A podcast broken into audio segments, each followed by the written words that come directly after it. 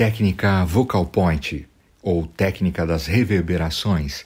Esse é um exercício que eu desenvolvi em 1989 e é atual até hoje. Com essa técnica, você tem a oportunidade de exercitar o movimento do foco sonoro pelas três grandes regiões ressonantais: boca, nariz, que inclui fossas nasais, e a região torácica, na verdade, parte da região subglótica.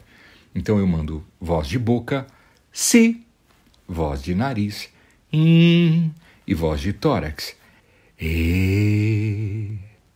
É importante que você entenda o efeito, porque talvez você tenha que fazer um pouco mais agudo para sua voz, ou um pouco mais grave. A sua voz não vai ser necessariamente igual à minha, mas depois que você entender, é bom que você faça na sua melhor região, na sua região de conforto, tá bom? Então vamos ao exercício. Voz de boca, si, voz de nariz, hum, e voz de tórax.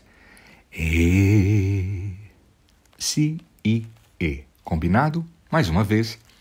Si, hum, e. Olha como a voz andou. Algumas imagens, e o nome de você usar imagens é imagética.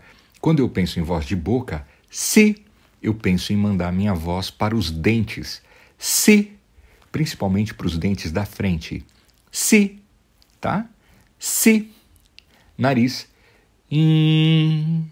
Veja, eu vou mandar a voz para o nariz e vou apertar o nariz. E. Aqui é mais re, mais Guns. Na verdade, eu acabo gerando um tipo de drive, tipo Guns N' Roses. Re. Então não é isso. Nessa técnica, a gente vai mandar a voz para o nariz e vai apertar o nariz. Quanto mais interferência, quanto mais interferência acontecer em função disso, mais certo está, porque o ar deve passar pelo nariz. Quando o ar passa pelo nariz e eu aperto o nariz, eu ouço a interferência. Significa que está certo, porque tem muita voz passando pelo nariz, tá? Um pouquinho sai pela boca, um pouco da voz escapa pela boca. É normal. Combinado? E por último, a voz de tórax, eu ponho a mão no peito e, e a vogal E, sentindo a vibração no peito, E, tá? E, diga comigo, sussurro, essa é a voz.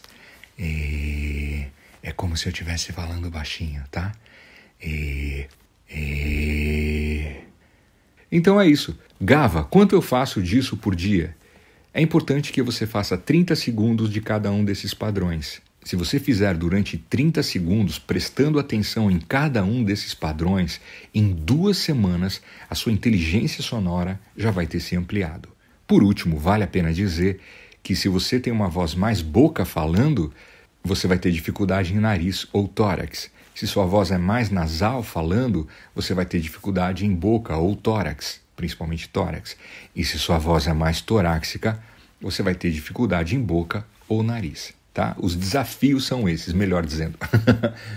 Só que à medida que você treinar do jeitinho que eu expliquei aqui, você vai começar a perceber que isso vai ficar cada vez mais fácil e você vai conseguir um resultado cada vez melhor, ampliando assim a mobilidade da sua voz e gerando possibilidades de inteligência comunicativa não só no canto, em todos os estilos, né, que você pode usar esses recursos, mas também na sua voz de fala, na sua comunicação e na sua inteligência sonora. Então é isso. Bons estudos, boa apresentação, bom show.